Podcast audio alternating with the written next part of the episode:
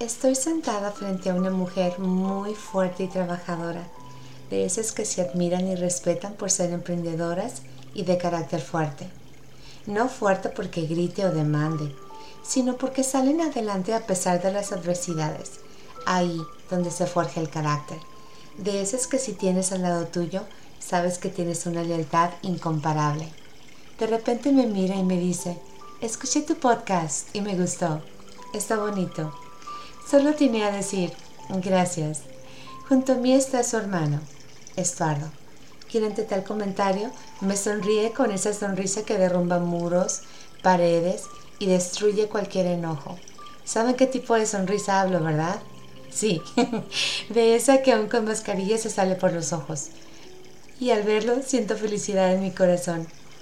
Al día siguiente estoy sentada en la mesa de la hermana mayor, Verónica y me invita a ver los vestidos de novia de su hija que se casa en los próximos meses. Durante la comida los observo platicar y cuidarse y reírse. ¿Por qué les platico esta historia?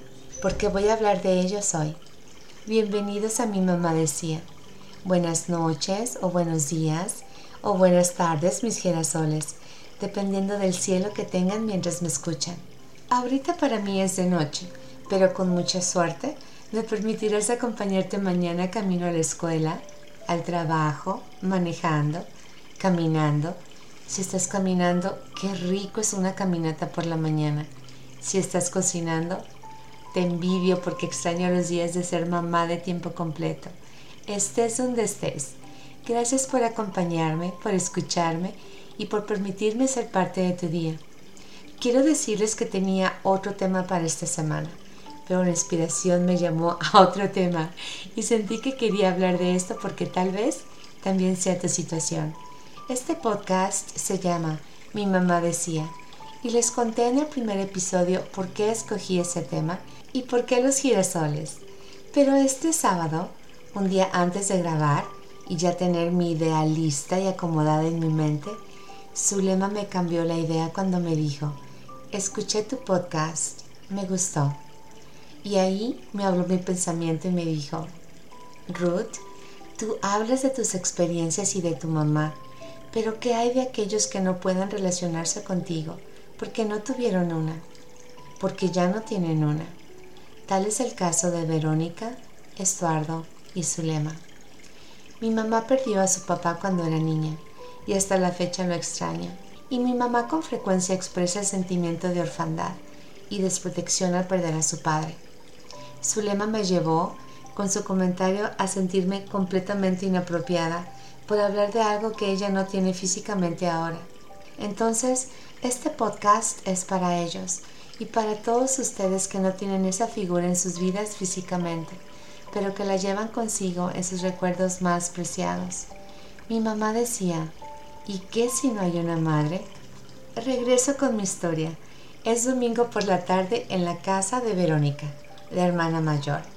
Estoy sentada observando la dinámica entre ellos y cómo se cuidan y cómo se regañan y cómo manejan sus puntos de opinión diferente y cómo pareciera se molestan y ahí mismo sacuden el tema en la mesa, siguen su plática y pareciera que nunca hubo un tal desacuerdo. Verónica es la hermana mayor, la matriarca, es la que abre las puertas de su casa a todos, sumamente trabajadora, le encanta el mariachi. Como hermana mayor, yo misma me relaciono, porque ves a tus hermanos menores con ese toque materno que te hace cuidarlos y ver por ellos. Estuardo es el hermano, el segundo, el único hombre y el protector. No hay nada que él no corra a hacer por ellas. Es un apoyo que da seguridad y que da consuelo. Yo siempre le digo que él resuelve. Él entra a un lugar y en una pasada ya sabe que necesita arreglo y cuando te voltea a ver ya tiene solución para ti. Y empieza su opinión con un si yo fuera tú. su lema es la más pequeña, la más aventada y es la abogada de la familia. Una personalidad que no tiene miedo de decirte no o sencillamente no estoy de acuerdo contigo. Pero al mismo tiempo no te dejará morir solo jamás. Perdieron a su mamá cuando eran pequeños y hablan de ella con amor y con alegría. No veo tristeza en sus ojos ni en el tono de voz que usan cuando hablan de ella. Estuardo pregunta, ¿cómo se hace el postre de plátano que hacía mi madre? Verónica prosigue a darle las instrucciones de cómo levantar la leche evaporada y le hace hincapié de no usar leche lechera, solo azúcar. Yo no conocía a su madre, pero ver a Zulema es ver la cara de Rosa Emma Guerrero, las mismas facciones que reconozco en las fotografías. Observo a Verónica servir los platos de la cena como lo haría su madre, y como buena mamá es la última en servirse. ¿Quién puede relacionarse con ella? Creo que muchos, ¿verdad? Si no es que todos. Los veo reírse y hablarse con sumo respeto pese a la diferencia de opiniones. Pese a no haber tenido una madre la mayor parte de su infancia, aprendieron a escucharse y a respetarse y a quererse. Sobre todo, a siempre estar el uno para el otro. Le pregunté a Estuardo el otro día, ¿cuál es el recuerdo más vivido que tienes de tu madre? y me dijo la forma en que nos cuidaba, el ser mamá. Le pregunté, ¿recuerda su voz? Y me dijo sí, y sus frases también. No hacía falta preguntar qué extrañaba más de ella. Y aquí entran las abuelas. Con mucha frecuencia son las abuelas una parte muy importante de nuestra infancia.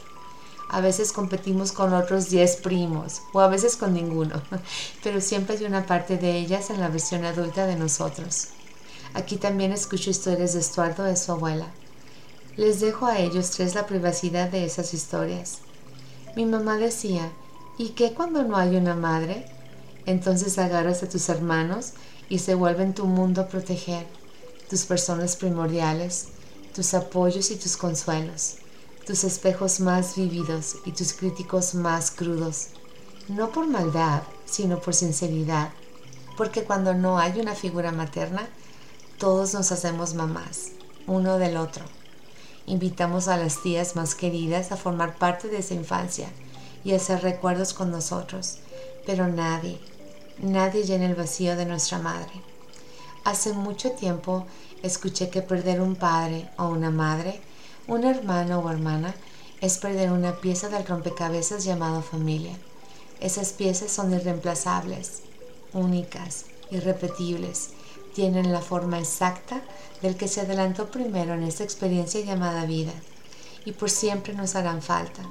Sin embargo, la vida también nos da la oportunidad de sobrellevar estas experiencias de la manera más formativa. Verónica, Estuardo y Solema han sobrellevado el vacío celebrando el mejor regalo que les hizo su madre, tenerse uno al otro. La hermandad es uno de los regalos más hermosos. Mi mamá decía, ¿Y qué si no hay una madre? Entonces se une, tal vez en la forma de una hermana, de una tía, de una prima, de una abuela, inclusive de una mejor amiga. Creo que esto es más una convicción por sentimiento que una responsabilidad por título. Si la vida no te dio esa oportunidad, sé tú la oportunidad para alguien más. Tal vez ese alguien lo olvide o no lo aprecie pero la vida siempre lo recuerda. Si eres como ellos, también desde aquí te abrazo con la ternura más grande y te digo que todos tenemos la capacidad de amar y de cuidar y de proteger. Está en nosotros no perder la ternura del alma, pese a la dureza de la vida. El secreto está en ver al girasol, siempre buscando la luz y siempre viendo al sol, y sin darse cuenta, embelleciendo el lugar donde están parados así como tú, ahí donde estás. Ahí es donde te toca florecer. Hazlo. Gracias por acompañarme. Mi nombre es Ruth Filippini. Que tengas una semana increíble donde tus ojos puedan reconocer todas las oportunidades de ser feliz y que las hagas tuyas. Nos escuchamos la próxima semana. Hasta luego.